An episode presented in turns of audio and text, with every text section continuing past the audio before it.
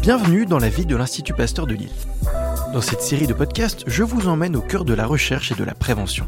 Au sein de la capitale des Flandres, focus sur ces hommes et ces femmes qui améliorent notre santé loin des regards. Cette semaine, changeons de regard sur l'Institut Pasteur de Lille pour nous intéresser à ses bénévoles. Depuis trois ans, Rémi de Saint-Stéban aide les équipes de l'Institut en faisant du traitement de données. Alors comment poursuivre l'œuvre de Pasteur? Le bénévole nous explique comment il vient en aide à la science à sa façon. Bonjour Rémi. Bonjour César. Alors Rémi, aujourd'hui on se retrouve dans le musée de l'Institut Pasteur de Lille. On a déjà fait un épisode ici, mais là aujourd'hui c'est un épisode un peu spécial puisque j'ai la chance d'être en compagnie d'un bénévole de l'Institut Pasteur de Lille. Tu as été chirurgien dentiste. Oui, c'est ça. Et puis il y a trois ans tu t'es dit tiens, et si j'étais utile autrement en t'engageant euh, comme bénévole pour l'Institut Pasteur de Lille, comment c'était venu?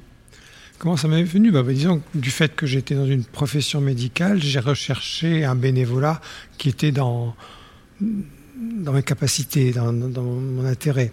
Donc euh, après, euh, j'ai eu l'occasion d'être invité à une, une, journée que Pasteur organisait pour faire connaître Pasteur. J'y suis venu et j'ai trouvé l'ambiance de, de recherche proche des gens. Donc je me, et, recherchaient des bénévoles. Moi, je lui dit, bah, j'ai donné mon... Pourquoi pas J'ai offert mon, mes heures et c'est comme ça que je suis arrivé à Pasteur. Comment tu définirais, toi, ce que tu fais quand tu viens aider euh, à l'Institut Pasteur de Lille? Déjà, c'est combien de temps par semaine? Oh, ben, Disons que je viens trois heures par semaine. Oui, c'est déjà heures bien, par hein. semaine quand, quand, je suis là. Ouais. Et puis, bon, je fais de la, de la saisie de données, Ouais. c'est-à-dire que le, il récupère toutes les coordonnées de personnes qui sont venues soit au musée, soit pour euh, le parcours santé, soit pour des vaccinations, et qui ont montré un, un certain intérêt pour l'Institut Pasteur. Ouais. Donc ils ont ces gens-là ont laissé leurs coordonnées, et moi je les rentre dans une base euh, informatique qui servira après pour, Pour faire des collectes de dons. pour, pour faire les collectes de dons et les, et les legs. Voilà. C'est vrai que ce que tu fais, c'est un travail, j'ai envie de dire, euh, alors voilà, qui n'est pas forcément le plus fun, parce que rentrer des noms dans un tableur, c'est pas ce qu'il y a de plus passionnant dans une vie, mais par contre, en termes d'utilité, ça permet euh, aux équipes de communication, aux équipes de pasteurs, de dégager du temps aussi sur euh, la recherche de dons, parce que c'est vrai que c'est peut-être quelque chose à mentionner ici, c'est que l'Institut Pasteur de Lille vit essentiellement des dons. Voilà, tout à fait. Euh, L'Institut Pasteur vit essentiellement de dons et de legs, et donc euh, c'est un élément important d'avoir des coordonnées de potentiels euh, donateurs. Et euh, donc moi, en, faisant cette saisie de données, je dégage du temps pour le service communication pour qu'ils puissent plus se consacrer à leur job, en fin de compte. Ouais, exactement.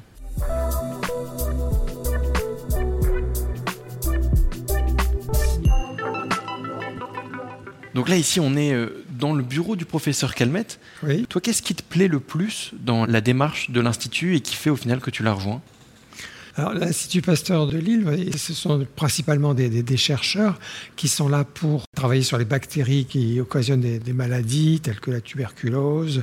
Là, l'Institut Pasteur a été sur le, le pont pour le- la Covid-19, Complètement, oui. pour trouver des vaccins, pour trouver des médicaments. Donc, c'est toute une équipe.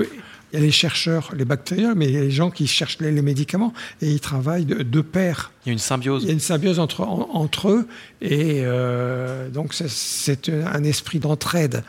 Et l'Institut Pasteur, ce sont des, des- des jeunes chercheurs, donc ils ont, sont tous pleins de fougue et ils ne pensent qu'à ça, c'est donner et, et trouver quelque chose pour le bienfait de la, de, de la population et des, des gens. Et tu mets le doigt sur quelque chose d'intéressant. Tu viens de dire c'est des jeunes chercheurs. Et c'est vrai que, voilà, au fur et à mesure de, des rencontres que j'ai pu faire ici, on voit qu'il y a un peu tous les, tous les âges, mais il y a Oui. beaucoup d'étudiants, il y a beaucoup de doctorants.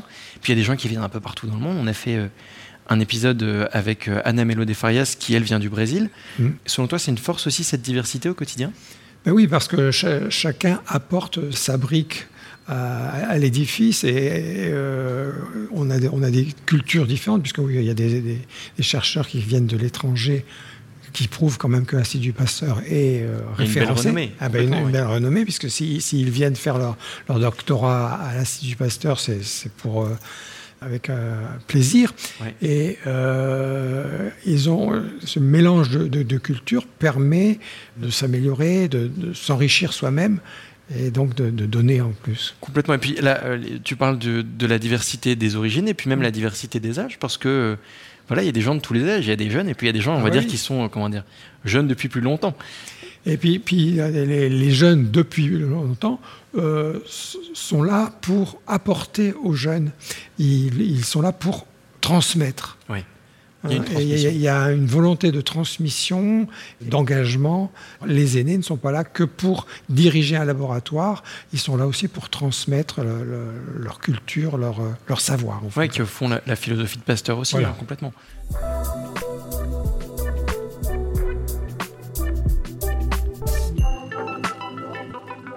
Alors Rémi, aujourd'hui l'Institut Pasteur il vit essentiellement euh, grâce aux dons. Et il y a les dons financiers, puis il y a aussi les dons euh, de temps, comme tu fais. Aujourd'hui, il y a une dizaine de bénévoles au sein de l'Institut Pasteur de Lille. Voilà, là, on, arrive à la conclusion de cet épisode. Quel message tu voudrais faire passer à ceux qui nous écoutent aujourd'hui? Bah, Disons que moi, l'Institut Pasteur, c'est une institution qui est là, tournée vers, les gens.